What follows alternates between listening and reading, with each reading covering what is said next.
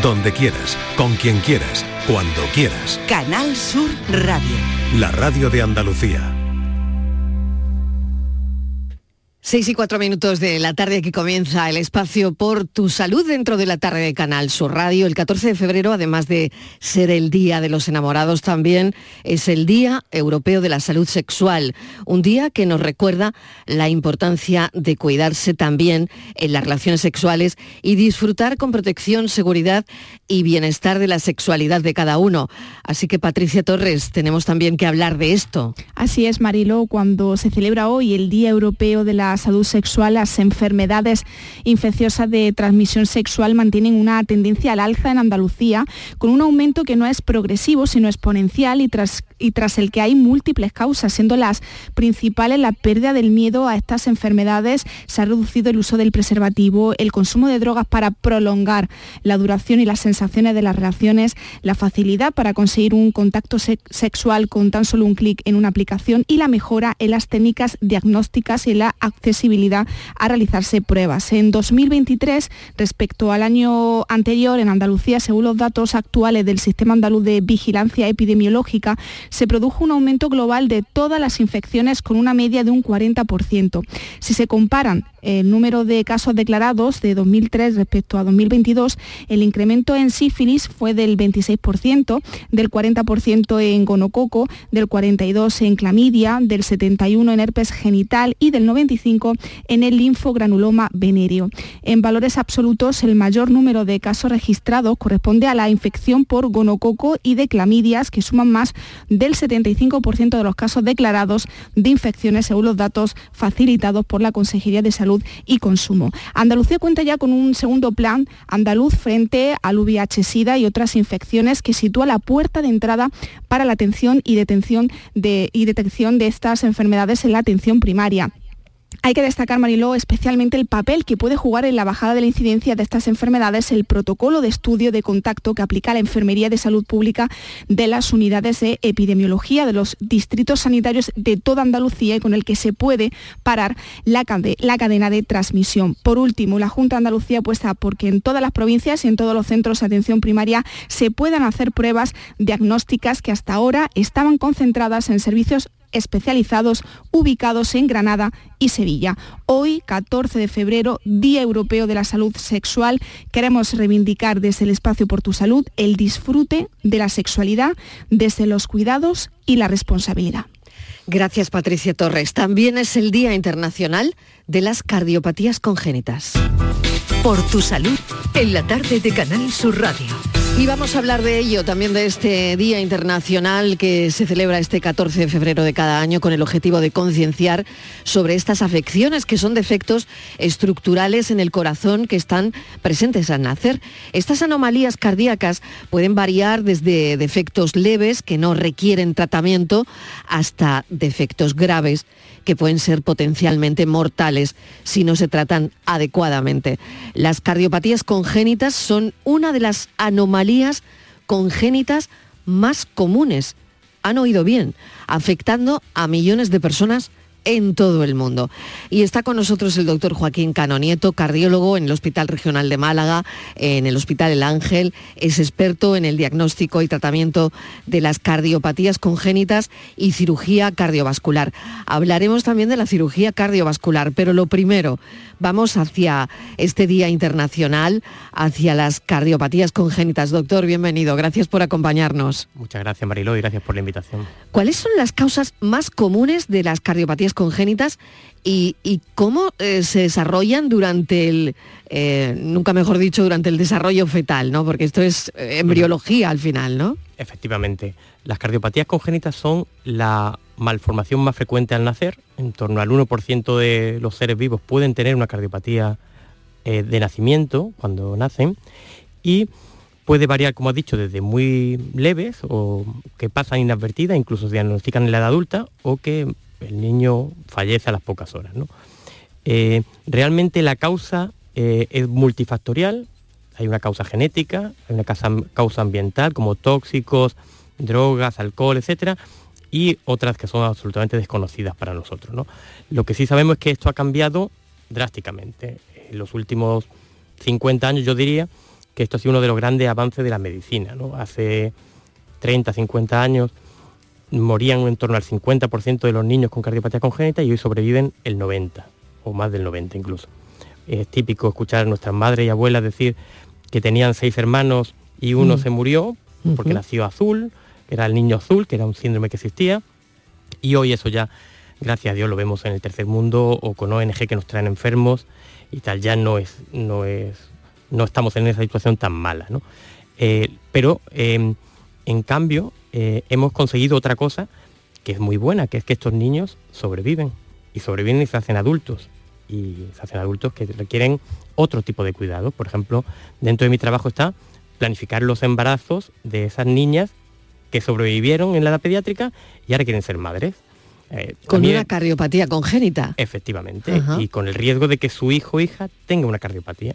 Porque esto es hereditario, doctor tiene un componente hereditario que tenemos que analizar con los servicios de genética, con múltiples profesionales que nos dedicamos a ello, pero fíjate lo bonito de, la evolución que hemos sido capaces de, entre comillas, generar otro problema gracias a que salvamos a estos niños. Estos niños estaban condenados a, no, pasar la edad pediátrica en muchos de los casos, ¿no? Mm.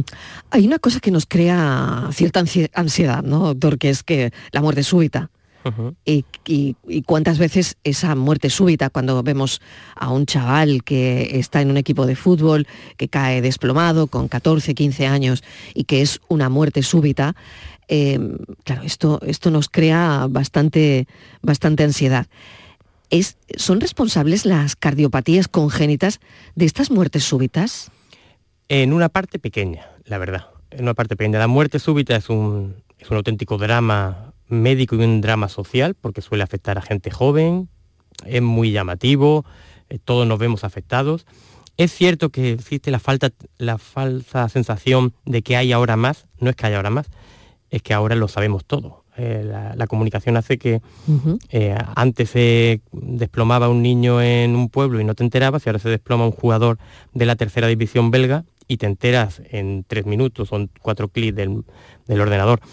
Eh, pero las cardiopatías congénitas pueden representar una pequeña parte de la muerte súbita. La muerte súbita es mucho más compleja y hay otros factores, otros tipos de enfermedades cardíacas que por desgracia muchas veces pasan inadvertidas, otras veces tienen un componente familiar, familias que han tenido más enfermedad y que hay que estudiar, pero no, no todas las cardiopatías congénitas van por ese, por ese camino, ¿no? Y volviendo a la muerte súbita que nos crea bastante ansiedad, ¿qué, qué la provoca, doctor? Bueno, la mayoría eh, puede provocar las dos cosas. Em, o anomalías estructurales del corazón, como en la cardiopatía congénita, o en otras enfermedades, o miocardiopatías y tal. El, corazón está, tiene una formación anómala, una válvula que esté estropeada, una arteria que no pase por donde tiene que pasar y eh, con un sobreesfuerzo, con un aumento de la intensidad, etcétera, puede darse esa, esa situación dramática. Y si no son anomalías estructurales, anomalías de arritmias, arritmias cardíacas que algunas enfermedades concretas, y ahí tiene mucho que ver enfermedades familiares y genéticas, pueden desencadenar arritmias. Si le parece, me voy a detener un poquito en, las arritmias, ¿no? Porque, eh, bueno, eh, esto se arregla, tiene fácil arreglo, y no sé si mm, ese arreglo pasa por quirófano, doctor. Yo creo que mm, principalmente en este tema que estamos hablando de las arritmias, primero necesitamos un diagnóstico bueno. Cuando tienes un diagnóstico correcto y tal, eh, pues puede tener una actitud terapéutica, algo para arreglar. La mayoría de las veces no tienes que pasar por quirófano. Hoy en día hay terapias tanto farmacológicas como por catéter, o sea, a través de un cateterismo y arreglar diferentes, diferentes cosas que estén mal, que puedes arreglar. Excepcionalmente por un tema de arritmias tienes que pasar por quirófano. O sea que realmente se arregla con tratamiento. Sí la inmensa mayoría de La inmensa mayoría, ya no. ¿Y ha cambiado esto, esto de las arritmias, o siempre se ha arreglado con tratamiento? Ha cambiado, ha cambiado radicalmente, ¿no? Radicalmente, porque la, tecnología va muy de la mano de la medicina y, si somos capaces de conseguir un buen diagnóstico, una buena, eh, unos buenos test de imagen que nos localicen el problema y tal, ya es raro que no seamos capaces de tratarlo. Bueno, voy a recordar, si le parece, doctor, los teléfonos del programa, que son estos por si hay alguien que quiera hablar del corazón hoy. Bueno, pues tenemos a un cirujano cardiovascular en el estudio para hablar de cardiopatías congénitas, pero también para todas las preguntas que les surjan a los oyentes de este espacio de Por Tu Salud. Estos son nuestros teléfonos 95 1039 105 y 95 1039 16. 670 94 30 15, 670 940 200 por si quieren mandar también un mensaje de audio al doctor. Volviendo a las cardiopatías congénitas, ¿cuáles son los síntomas más comunes en, niños? ¿Cómo, ¿Cómo diagnosticáis lo que le pasa al, al niño en este caso? Bueno, hoy en día muchos diagnósticos ya son prenatales. El ginecólogo que está siguiendo el embarazo detecta pues, que algo no va bien. En la ecografía. En la ecografía. Y eh, o bien que no crece bien el niño, o bien que ve directamente el corazón y ve alguna anomalía. Y se suelen hacer ecografías más exhaustivas del corazón, lo que es un ecocardiograma fetal, o sea, una ecografía al corazón del feto. Parece alucinante, pero es así. Lo es, lo es. así porque a lo mejor estamos hablando, Mariló, del tamaño de una almendra. Y ahí tienes que distinguir las cavidades cardíacas, las válvulas, etcétera. Y todo se ve perfectamente. Bueno, perfectamente, se ve. Se ve, se ve con mucho trabajo y con mucho, mucha dedicación y, además ten en cuenta que tienes que tener eh, varios factores, la postura del feto, etc. Claro, claro. Pero eh, la mayoría de veces se diagnostica las cardiopatías graves, el diagnóstico ya es prenatal. Si no lo ha diagnosticado prenatal porque no se ha podido, por la posición o porque, bueno, porque no haya sido posible, son niños que normalmente crecen poco, les cuesta coger peso, se fatigan de forma muy precoz. Claro, lo de la fatiga precoz en un bebé es complicado. Eh, mm, ¿Cómo le mm. preguntas a un bebé? ¿no? Claro. Muchas veces con la lactancia se agotan muy pronto, eh, no consiguen buenas tomas, o si es eh, un biberón, pues ves que no, que no baja el biberón y que le cuesta mucho. y ya el trabajo del pediatra muchas veces es indagar, indagar si tiene un soplo, que es un ruido cardíaco que te puede determinar que algo no va bien o alguna otra, alguna, algún otro signo físico que lo determine. Mm. ¿Cuáles son los tratamientos, doctor, para estas cardiopatías congénitas, ¿no? Una vez que han decidido, porque incluso, ¿no? Cuando ya saben que el bebé viene con esa cardiopatía, eh, antes probablemente los bebés no soportaban el, parto, ¿no? Y, bueno, al poco, usted lo acaba, al poco de nacer morían, ¿no? Esto ha cambiado. Bueno, ha cambiado radicalmente. Normalmente el parto sí lo, sí lo soportaban, pero eh, hay cardiopatías, las cardiopatías más graves em, fallecían en el primer año. En, las primeras horas algunas cardiopatías y las más frecuentes en el primer año. En los últimos, como he dicho antes, 30, 50 años, lo que ha cambiado sobre todo es la cirugía cardíaca infantil y los cuidados posoperatorios. Antes un niño con alguna de estas anomalías em, no podías operarlo porque la mortalidad era prohibitiva de operarlo y casi lo dejaban morir porque era, no, sabías qué hacer con él. Y ahora, como digo, más del 90% de los niños eres capaz de hacerle una terapia correctora, la mayoría de veces quirúrgica, cada vez a menores pesos y menores edades, por lo tanto puedes corregirlo antes y el niño, digamos, remontar antes, porque eso es importante.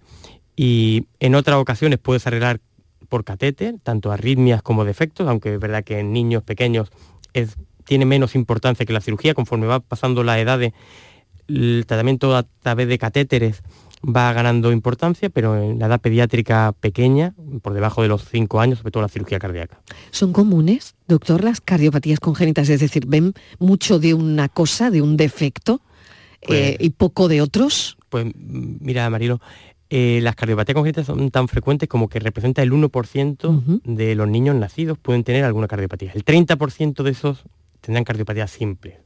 ¿Eso qué significa?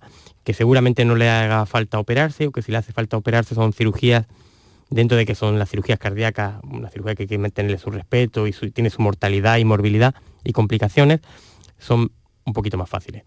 Pero otro 30% son cardiopatías graves y esas sí pueden tener mayor repercusión para, el niño. ¿no? Pero sí son frecuentes y son tan frecuentes que yo siempre cuento la misma anécdota. Eh, yo soy cardiólogo de adultos y yo veo niños y niñas que ya pasan los 14 años. Yo ya estoy en el hospital regional, ya no trabajo en el materno y tal.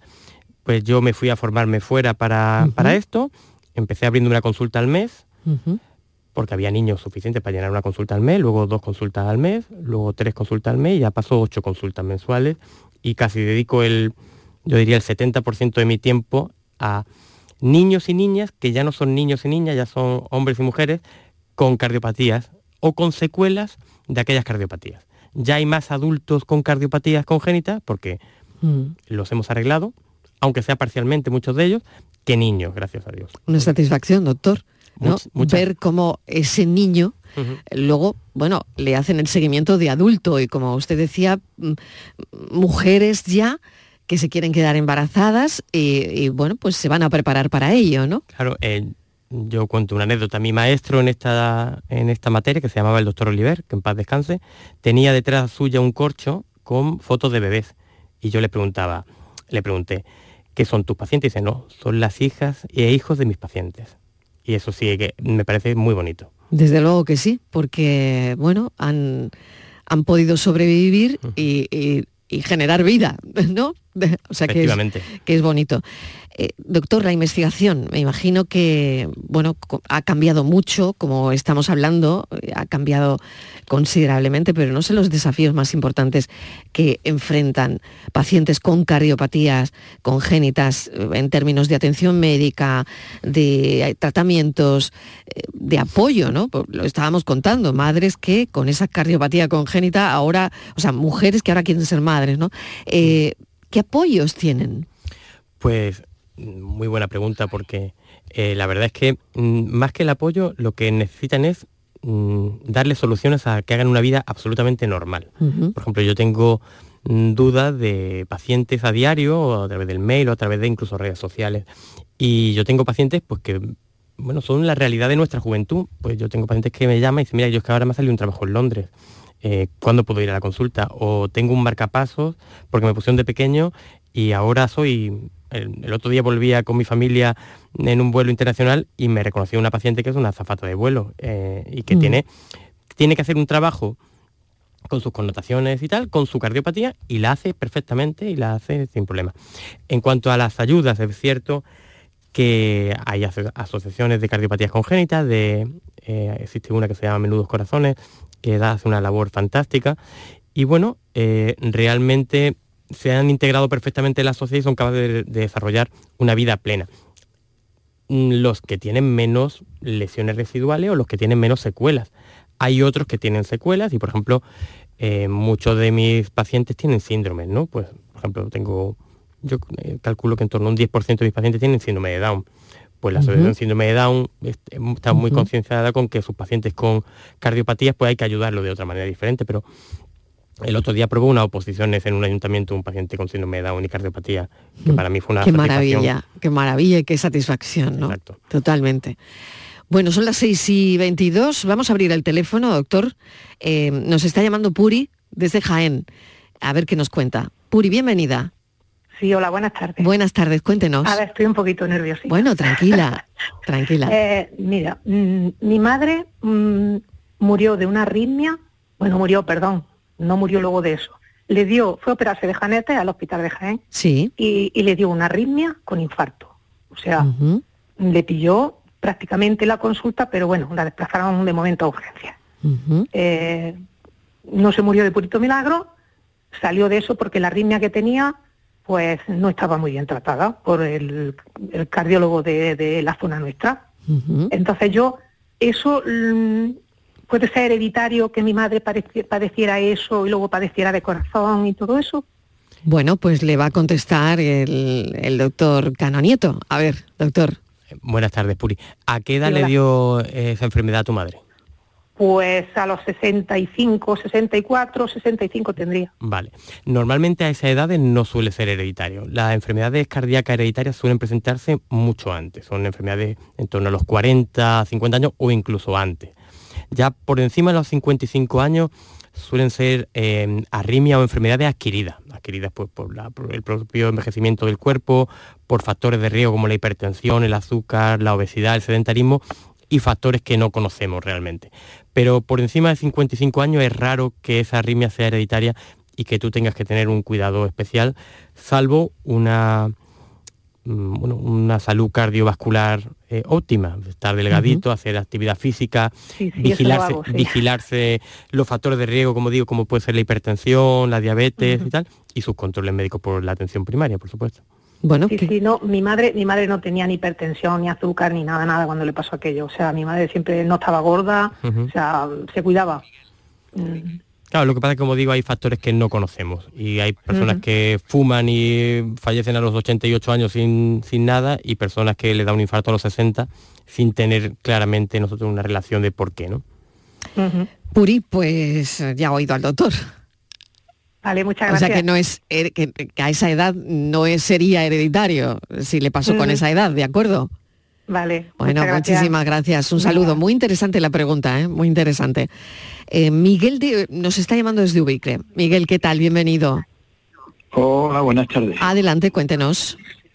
A ver, mire, eh, yo tengo un problema, mm, vamos, es de cardiovascular. Me diagnosticaron el 50% de las arterias obstruidas. Eh, me mandado el cardiovascular un medicamento que se llama silotosal, silotosol, de 100 miligramos. Y le pregunté que si esto tenía cura, o sea, tenía mm, operación o algo, y me dijeron que de momento nada. ¿Esto tiene algún algo de operación o algo? ¿O esto ya me tengo que aguantar con él toda la vida? Bueno, Miguel, ¿y usted cómo está? Pues bueno, yo ahora mismo eh, anda me cuesta mucho trabajo porque ando, esto según dice que le llaman la enfermedad del escaparate. Ando, mm, digo, 100, 200 metros me tengo que parar porque lo que son las piernas no me responden. Entonces, pues, así ando. Bueno, doctor, ¿qué le decimos a Miguel? Bueno, Miguel, pues efectivamente eso es una enfermedad que es por obstrucción de la arteria. A usted le han puesto un fármaco que se llama cirostazol, que lo que consigue, digamos, es vasodilatar un poco esos vasos para permitir que llegue más flujo y, efectivamente, como bien ha descrito, le llaman la enfermedad del escaparate porque el paciente tiene que ir parándose porque le duelen las pantorrillas fundamentalmente, las piernas, cada X metros. Pues hay gente que a 100, 200, 300 metros. Em, eh, sí tiene tratamiento diferente al farmacológico, Miguel. Lo que pasa es que si tiene un 50% de obstrucción, su cirujano cardiovascular ha pensado, eh, mejor le pongo un fármaco, se vasodilata, va andando, va caminando y va mejorando, porque es verdad que uno de los tratamientos es caminar y pasear. Eh, eh, porque se empieza a, valorar un tratamiento, o bien ya sea a través de catéter y poner un stent, o bien a través de una cirugía y hacerle un bypass en las piernas, cuando está por encima del 50%. Y como usted está en el límite, pues han pensado, y creo que es lo que hubiésemos hecho nosotros también, eh, bueno, vamos a empezar con un fármaco, vamos a ver si mejora, si va andando un poquito más, si va aumentando su actividad física. Por supuesto, si fumase, tiene que dejar de fumar. Si fuese diabético, tiene que tener un buen control de diabetes. Si fuese hipertenso, tiene que tener un buen control de hipertensión. Y si esto progresa, si tiene un tratamiento más agresivo, también es verdad, que tomar una pastilla que puede ser o bien a través de catéter o bien a través de cirugía. Miguel, ¿de acuerdo? O sea que como, como está en ese 50%, le ha explicado el doctor que, eh, claro, están viendo a ver si el tratamiento consigue hacerle mejorar. Y si no, pues ya harían otra cosa. Mm, ¿De acuerdo? Muy bien, pues muchas gracias. ¿eh? Un saludo. por el programa. Un saludo, Miguel, que vaya bien. Un saludo, adiós.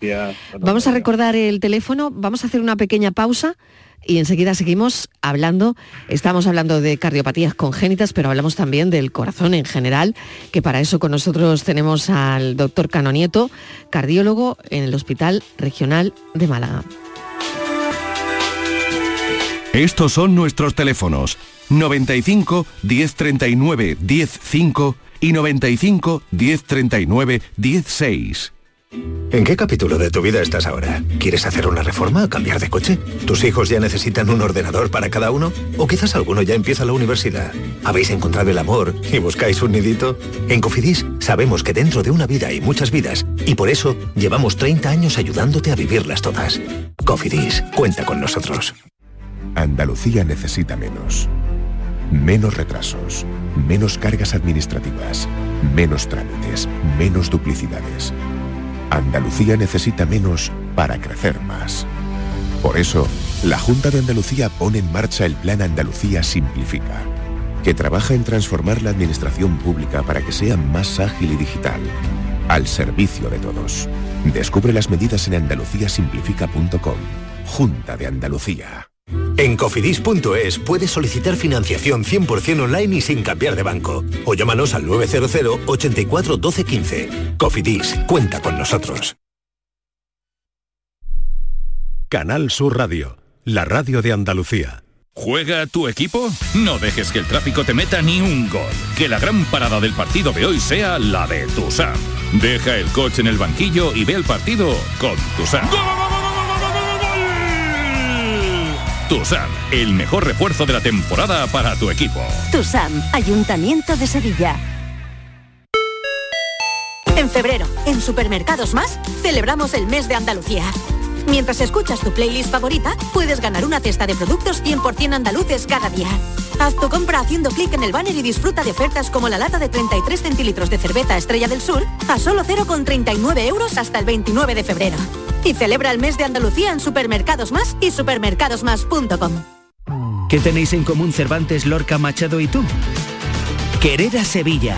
Pero recuerda, a Sevilla un gesto como recoger los excrementos de tu mascota, diluir sus orines, no dejar bolsas de basura fuera de los contenedores o usar bien las papeleras le vale más que mil te quiero. Cuidemos Sevilla. Lipasam, Ayuntamiento de Sevilla. El resumen de la actualidad del día, con toda la información y la última hora del deporte, el análisis de la economía que tanto te afecta, las entrevistas que te aclaran lo que pasa. Todo lo que necesitas saber para estar informado lo tienes en El Mirador de Andalucía, de lunes a viernes, desde las 7 de la tarde con Natalia Barnés. Contigo somos más Canal Sur Radio.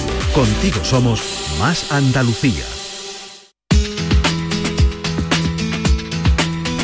Estos son nuestros teléfonos 95 1039 105 y 95 1039 16. 670 94 30 15, 670 940 200. Doctor Cano, tengo un mensaje para usted. Bueno, espero que sea bueno. bueno, lo leo. Sí, claro. Sí, ¿no?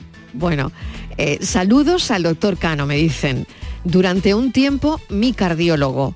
Fui tratado y operado de coartación de aorta durante dos veces. La segunda de ellas eh, mm, por el doctor Cano. Eh, me imagino que sí, ¿no? Sí, puede ser. Digo bien. Dos operaciones de válvula de aorta. Fue también él quien me dio un chispazo con una arritmia que, que le dio. Bueno, gracias por su trabajo, por su empeño en su profesión. Lo que puedo decir es que él me hace caminar bastante bien, tiene 58 años. Mi primera operación fue en el materno de Málaga, en el 88 con 22 años. La segunda de aorta fue un stent reforzado en Carlos Haya, cree que en el 2012, y su nombre es Juan Blanco. Bueno, doctor. Sé perfectamente quién es y estos son los mensajes que realmente te emocionan como profesional, ¿no? Porque realmente es una persona a la cual hemos podido ayudar. Y que le estaba escuchando por la radio y que no ha dudado en, en mandarle un, un, mensaje escrito. Qué bonito, ¿verdad? Qué bonito. Uh -huh. Qué satisfacción es este trabajo, doctor Cano, ¿no? Hombre, yo soy, siempre digo lo mismo, yo soy un súper afortunado en mi trabajo y aunque tengo momentos duros, igual que otros compañeros, tengo momentos muy buenos como este, ¿no? Uh -huh. Con el corazón además, que es que solo tenemos uno. Uh -huh. Es que bueno, usted trata algo aquí que... Sí, sí, pero... Es que no tenemos otro. Bueno, pero lo podemos arreglar la mayoría de las veces, la verdad. Se puede arreglar, ¿no? La mayoría de las Usted veces. confía en que la mayoría de las veces esto se arregla, ¿no? Sí, sí, yo soy optimista patológico. Muy optimista. Bueno, pues eso nos encanta. Pues un saludo eh, a Juan Blanco, que le ha mandado este mensaje tan bonito al doctor Cano, que vaya todo muy bien. Y, y mil gracias por, por, por su tiempo, por escribir el mensaje y mandarlo. Bueno, tenemos a Paco de Sevilla al teléfono. Paco, ¿qué tal? Bienvenido. Hola, buenas tardes. ¿qué ¿Cómo tal? estás? Adelante. Bien, bien. Venga, pues, bien. Bueno, qué bien. Pues adelante. Eh, es que oyendo al doctor, eh, quería comentarle, yo tengo una hija que en la actualidad tiene 30 años, nació en el 93 con una cardiopatía congénita severa, un falo e- extremo, con ausencia de pulmonar. Y bueno, y la, verdad que a, día de hoy, eh, gracias a Dios, eh, está perfectamente. Con 19 días le, le, practicaron la primera fístula sistémico pulmonar, después al año otra, a los cuatro años ya le abrieron el tórax y le, hicieron un arreglo, a los 18 le implantaron una válvula, la válvula ya se está deteriorando y precisamente estamos a la espera de que le vuelvan a implantar otra eh, a través de catéter. Es en, relación a lo que dice el doctor de todo lo que ha avanzado la cirugía cardiovascular en los últimos 30 años. Eh, hola Paco, ¿qué tal? Pues mm, la historia de tu hija eh, realmente es absolutamente acorde a lo que estamos hablando, ¿no? justo, porque nació en un país, en una ciudad donde tiene buena cirugía cardiovascular y buenos cuidados cardiológicos, le han podido ir arreglando y a día de hoy, eh, si esta conversación con Paco la tuviésemos hace 10 años, eh, su hija, por desgracia, iría a otra nueva cirugía a corazón abierto, o sea, volver a abrirle el pecho y tal.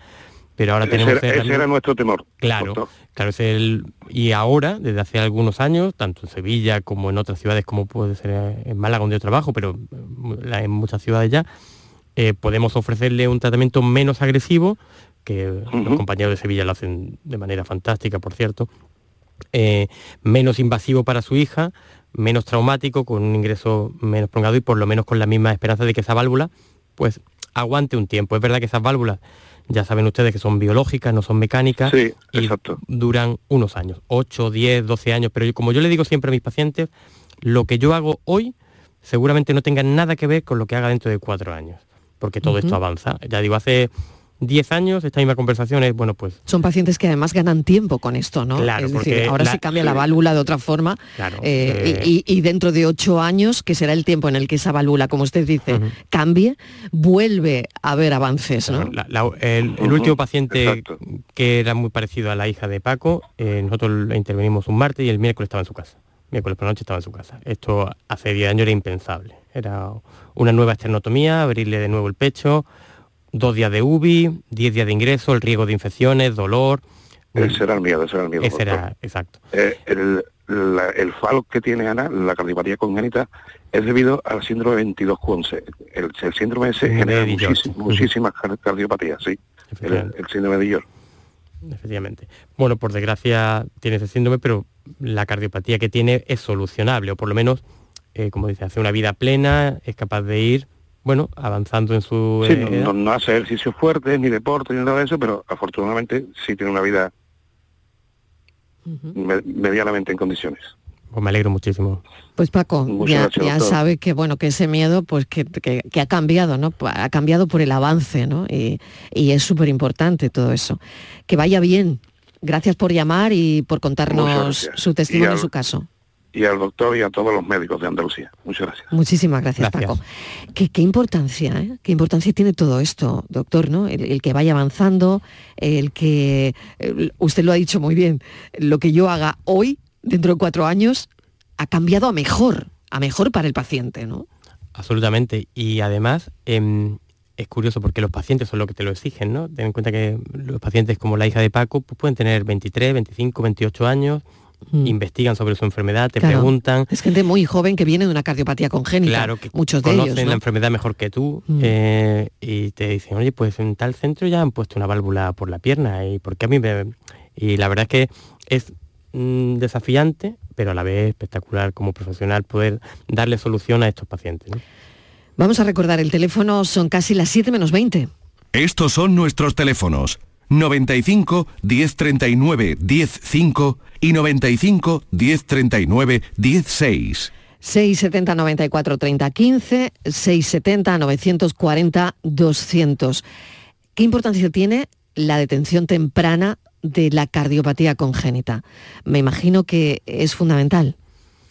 Es muy importante porque cuanto, cuanto antes lo conozca, antes puedes ponerle solución o por lo menos prevenir eh, las posibles complicaciones que, que tengan y cuando llegue el momento determinado tratarlas si hace falta o no. ¿Qué recursos mm, hay disponibles? Es decir, una persona que hoy en un pueblo de Andalucía pequeñito eh, tenga una cardiopatía congénita, ¿qué acceso tiene, doctor? a hospitales que puedan arreglar esto, ¿no? Yo, yo creo que en Andalucía somos unos privilegiados. Tenemos una sanidad bastante buena. Todo es mejorable, evidentemente, y, tal. Pero, eh, hombre, los, tratamientos más punteros suelen estar en las capitales de provincia, en los hospitales grandes. Pero hoy en día hay una red bastante buena de comunicación con hospitales comarcales. Yo tengo compañeros que en hospitales comarcales de mi provincia que casi a diario comparto, comparto experiencias, comparto casos. En concreto, en nuestra unidad en el Hospital Carlos Haya somos referencia de Almería, Málaga entera, Campo de Gibraltar, Melilla y Ceuta. Y imagínate las zonas que estamos hablando. Yo con mm. las cardiólogas que trabajan en Melilla hablo casi a diario y podemos hacerle una atención médica mm, yo creo que muy óptima porque ellas son muy buenas cardiólogas, son buenos profesionales, trabajan en un hospital con sus medios bien aprovechados y cuando necesitan algo pues ya se lo damos nosotros. No le he preguntado por los factores de, riesgo, ¿no? Si hay factores de riesgo que puedan aumentar la probabilidad de que un bebé nazca con una cardiopatía congénita y no sé si se pueden de alguna forma reducir estos riesgos. Yo Mm, la verdad es que esa pregunta es la del millón, porque, mm, bueno, eh, como todas las enfermedades mm, pediátricas se pueden prevenir con un correcto embarazo, digamos, con cuidados normales, con la madre no demasiado mayor cuando se tiene el embarazo y tal, pero realmente hay unos factores multifactoriales que desconocemos, eh, tal, por supuesto los tóxicos durante el embarazo, eh, fármacos que hay que evitar, que si sabemos que tenemos que evitarlos, pues eh, si se administran pues tienes más probabilidades, pero hay muchos factores que desconocemos. Qué interesante. Bueno, Antonio de Sevilla nos está llamando. Antonio, ¿qué tal? Hola, buenas tardes. Bienvenido. Mira, yo quería consultar con el doctor que está ahí. Vamos, yo soy ya una persona mayor, sí, pero oh, quiero comentarle, a mí me han diagnosticado vasculitis vasculitis. Entonces, vasculitis de una dilatación de los grandes vasos. Así es exactamente lo que me han, diagnosticado. Ahora estoy tomando la prenisona y voy bajando constante, voy bajando de vez en cuando eh, eh, la dosis, la dosis. Ahora voy por 5 mililigramos. Y, y claro, he visto que, he escuchado que mm, que se me, las piernas se me cansan, sí, se me cansan, sí, a lo mejor ando 200 metros y si voy tranquilo no me pasa nada, pero si no empiezan a dolerme la pantorrilla y eso. Yo creí que era la subida de los gemelos, pero ya parece ser que algo que algo similar a lo que he escuchado.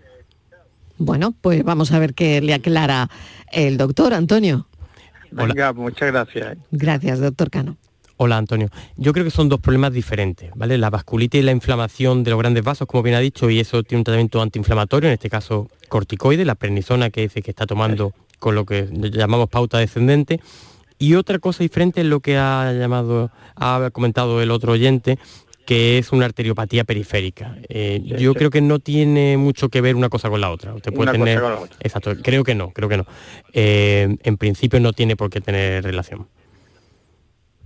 ¿De acuerdo?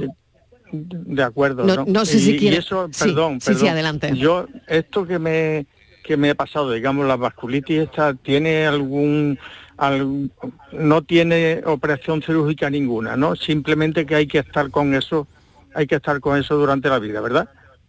Efectivamente, lo que es es un proceso inflamatorio. Se le ha inflamado los grandes vasos, igual que se le podía haber inflamado la rodilla. Y en este caso, eh, no tiene un tratamiento quirúrgico la mayoría de las veces, en casos excepcionales sí, eh, sino tratamiento antiinflamatorio. Lo que pasa es que los antiinflamatorios específicos para eh, este tipo de patología pues son los corticoides, como está tomando usted ahora mismo.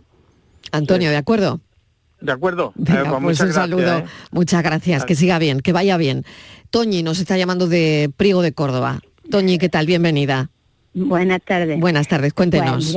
era, para contarle al doctor que yo también tengo una niña que nació con una cardiopatía, con un canal auricular ventrículo, y la operaron en Córdoba, el doctor Concha, tiene hoy día 27 años. Eh, a raíz de esa operación se le quedó la hormona del crecimiento para, tuvo unos años poniéndose hormona del crecimiento, pero hoy, gracias a Dios, tiene 27 años, está perfecta, pasa sus revisiones cada dos años y perfecto. Hace su vida normal y corriente, no tiene tratamiento, no tiene nada y perfecto. Toñi, qué maravilla, ¿eh? Escuchar, eh, escuchar a, oyentes, claro. Sí, fue una niña muy deseada porque Mm. tengo tres varones y ella es la última. Vaya. Y entonces, pues claro. Claro, claro, claro. La, la niña, ¿no? La niña, además, ¿no? Súper buscada y súper deseada, ¿no? Ah, claro que sí, claro que sí. Pero, Pero gracias a Dios fíjate. Sí. pero fíjate Mariló, eh, ahora Toñi lo, lo cuenta con, con cariño, pero Sí. eh, Toñi, ¿qué, qué drama cuando te dijeron la niña tiene un problema de corazón, Uf, hay que operarla Uf, mucho. eh, y lo Además operó. fue y- abierta. Claro, y lo operó Manolo Concha, que es un cirujano Hombre, claro, excelente. yo creo que el pionero también en, en muchas cosas, el Uno doctor. Concha, Pues, o- uno de tan ellos. bueno, Mm. es tan bueno que yo tenía ansiedad del, del disgusto de la niña, porque hasta los dos años y medio no la operaron, lo sabía desde que nací, vamos, recién nacía, pero hasta los dos años y medio no la operaron. Y el doctor Concha me dio tanta tranquilidad y me dio- que se me quitó. Qué bueno. Qué bueno, qué bueno, la confianza, ¿no? Sí, sí, Eh, además, el doctor Concha es, muy así, ¿no? Es- es- sí, Sí, sí, sí. sí, sí, da no mucha confianza. cosas, Mm. eh, y el doctor te coge y te las explica y te las dice Mm. tan bien dichas que te quedas tan tranquila Mm. y todo perfecto. Qué bien, Toñi, que me ha gustado su llamada. ¿eh? Mil gracias por llamar y, y contarnos pues, que su hija va muy bien y que tuvo una cardiopatía congénita, efectivamente. Exactamente. Gracias, un abrazo enorme. Igualmente. Un saludo para Adiós, su buenas hija. tardes. Muchas gracias. Gracias. Adiós. Estos son nuestros teléfonos 95 1039 105 y 95 1039 16. Qué agradecida, eh, doctor mm, Cano, las, eh, bueno, las llamadas, ¿no? Y sobre todo yo creo que su especialidad es, es muy así, ¿no? Porque por momentos es tan dramático todo que cuando se soluciona, eh, la verdad es que probablemente las personas se acuerden y recuerden siempre a su cardiólogo, ¿no? Fíjate, esta señora, Toñi, cómo recuerda al doctor Concha, ¿no? Claro, ¿no? Hombre, tiene momentos malos, por desgracia, porque yo siempre digo que mi consulta es una consulta maravillosa porque veo gente joven y veo gente mm, que hace una vida plena y tal, pero cuando te va mal con uno de, con Mm, un paciente de una edad parecida a la tuya o que mm, ves reflejado a tu hijo, tu, un Mm. hermano tuyo y tal, la verdad es que es duro. Pero también tenemos mucho que ganar. Eh, Mm. Son gente que, ya te digo, cuando yo me encuentro pacientes por la calle, pacientes en sus trabajos y tal, a mí me recompensa muchísimo. Desde luego que sí. Eh, nos queda poquito ya, eh, porque bueno, se ha pasado el tiempo corriendo, son las 7 menos cuarto pasadas, pero quería preguntarle por las enfermedades aórticas. La cirugía aórtica eh, que se realiza para, para tratar aneurismas aórticos, eh, disecciones aórticas, que son los desgarros en, en esas capas de la pared aórtica, eh, han cambiado muchísimo también estos procedimientos, ¿no? Mm, Se salvan muchos pacientes Mm. ahora, ¿no? ha- han cambiado drásticamente. ¿no? Eh, recordemos que la aorta es la cañería que sale, la cañería principal que sale del corazón, ¿no? una cañería que tiene que soportar una presión alta toda la vida. Eh, eh, aquellos pacientes que tienen alguna enfermedad de nacimiento u otros pacientes que por, como hemos dicho, por hipertensión, por tabaquismo, por diabetes, esa pared va debilitándose, pues puedes tener enfermedades a este nivel y antes la cirugía eran con una altísima mortalidad y ahora tanto la cirugía como los tratamientos por catéteres han cambiado a mejor el pronóstico de estos pacientes. Nos está llamando Julieta de Málaga. Julieta, bienvenida. Hola, ¿qué tal? Buenas tardes. Buenas tardes. ¿Qué tal? Adelante, Julieta. Es una consulta para el doctor en relación a... mm, que nosotros somos de Argentina, hace dos años que estamos viviendo aquí, y a mi hija le han detectado, tiene nueve años, que la válvula tricúspide, eh, una de las, de las tres patitas que tendría esa válvula, no me acuerdo bien cómo se llama, la tiene un poquito abierta, o sea, tiene un, pe- un pequeño paso de flujo de sangre. Eh, me han dicho que se controla, que no, que no es grave, pero le quería consultar al doctor cada cuánto, por ejemplo, hay que hacer los controles para ver si el pasaje de flujo sigue siendo el mismo, o aumentó, o disminuyó. Eh, Vale. Bueno, Julieta, eh, en principio, em, con la edad que tiene tu hija eh, y con la enfermedad que describes, y lo he entendido más o menos bien, em, hay que ver cómo va desarrollándose ella, pues su pediatra le va midiendo, pesando, se ve Bien. qué tipo de actividad física hace, si es capaz de desarrollar una actividad física correcta y mm, si es un, si se va desarrollando bien y en los controles previos no ha habido ninguna alteración importante, como dices, pues cada uno o dos años es suficiente. Normalmente, perfecto. eh, normalmente se incluso se vigila más en, eh, la edad de adolescente, porque puede haber más cambios con los cambios hormonales, etcétera, y luego en la edad ah. adulta incluso los controles son más laxos, ¿no? Bien. si es algo leve, eh, cada uno. Sí, sí, me han dicho que es leve, si bien yo tengo una arritmia, yo tengo una extrasístole supraventricular, que me dijeron que no tiene nada que ver con lo de ella. Eh, yo la controlo y la verdad que mi arritmia está normal, yo ya tengo casi 50 años.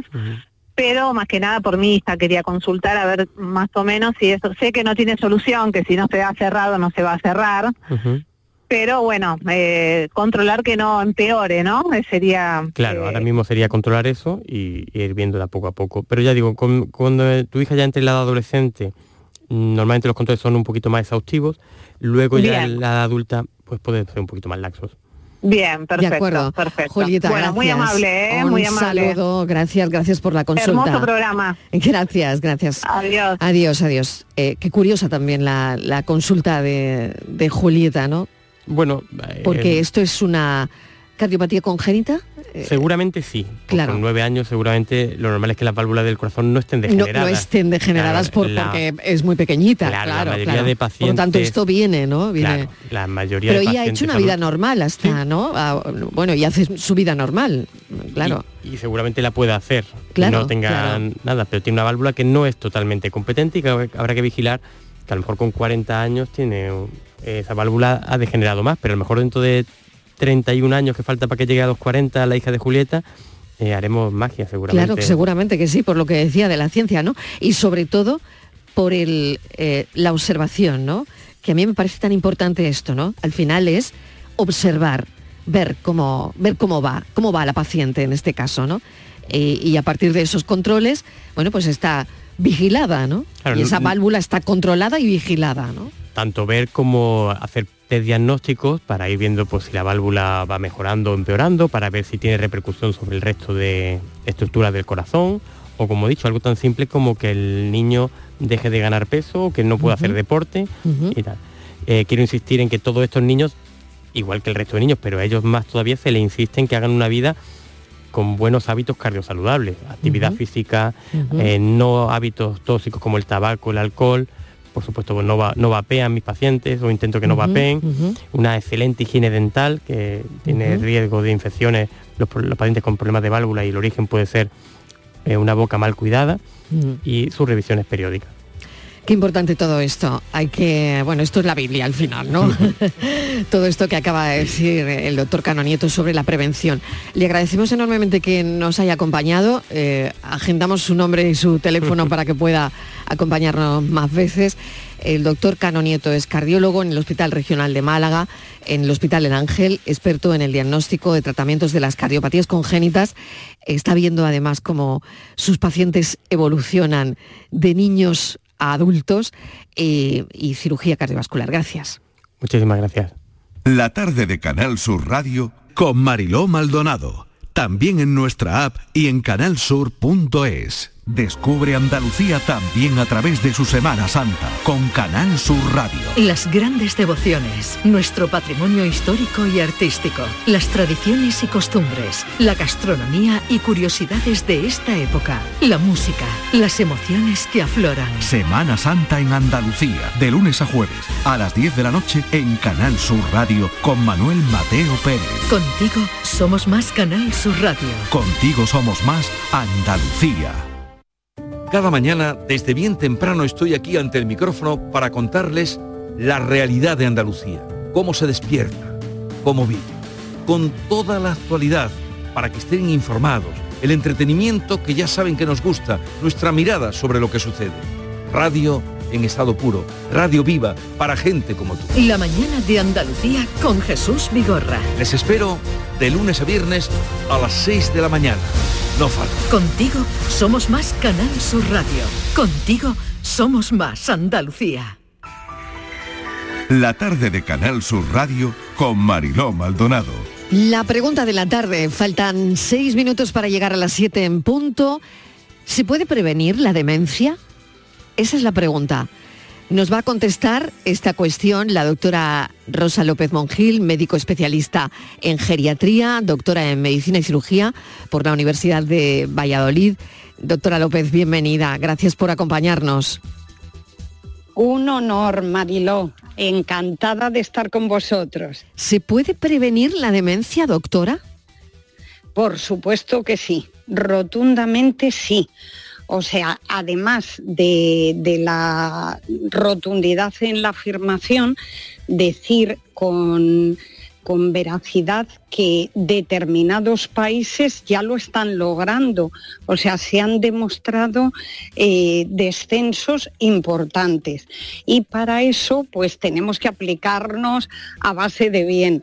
Sí que quería comentaros que el último documento de 2023 de, la Asociación Internacional de Alzheimer está dedicado a la prevención, o sea que es un tema de absoluto interés.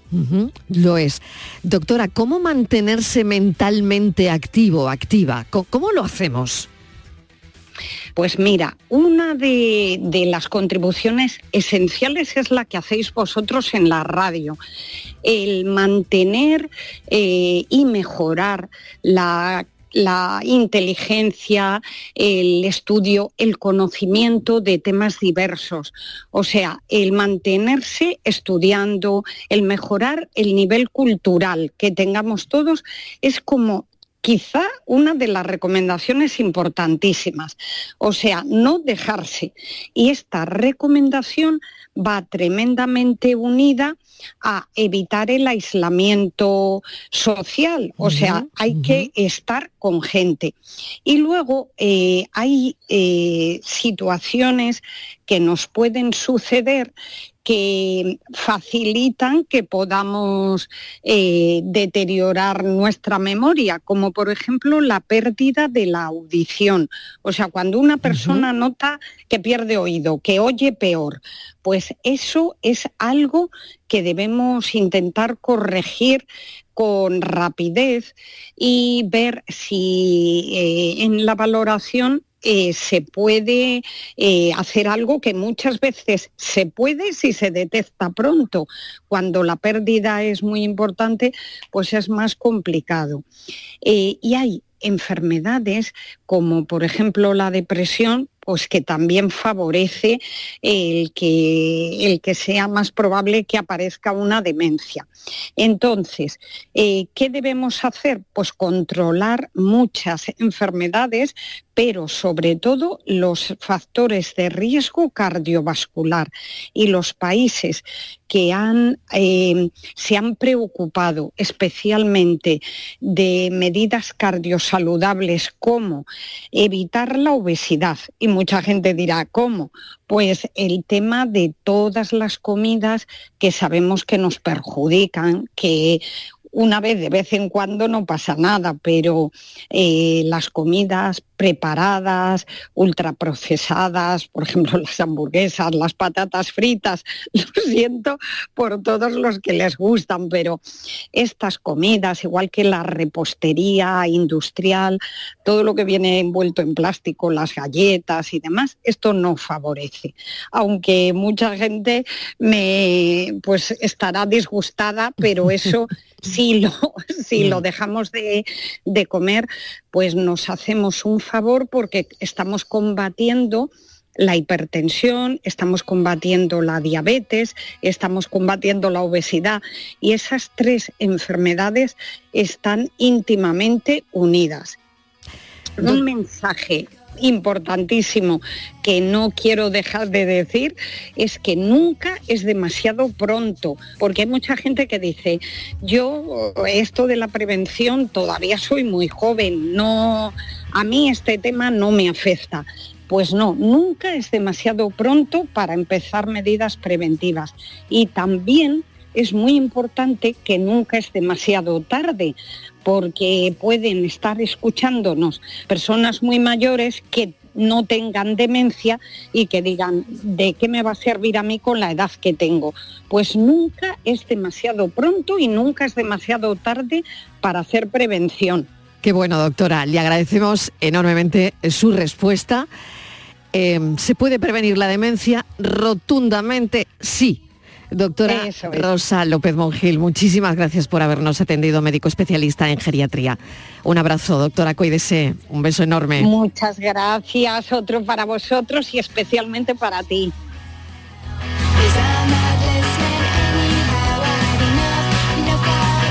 Pues disfruten del día, si están enamorados, estupendo, si no, pues también eh, les agradezco que nos hayan estado escuchando hasta este punto y hora, que sigue mi compañera Natalia Barnés con toda la información, con el mirador y que mañana nosotros a las 4 en punto de la tarde volvemos a contarles la vida. Gracias, gracias, adiós.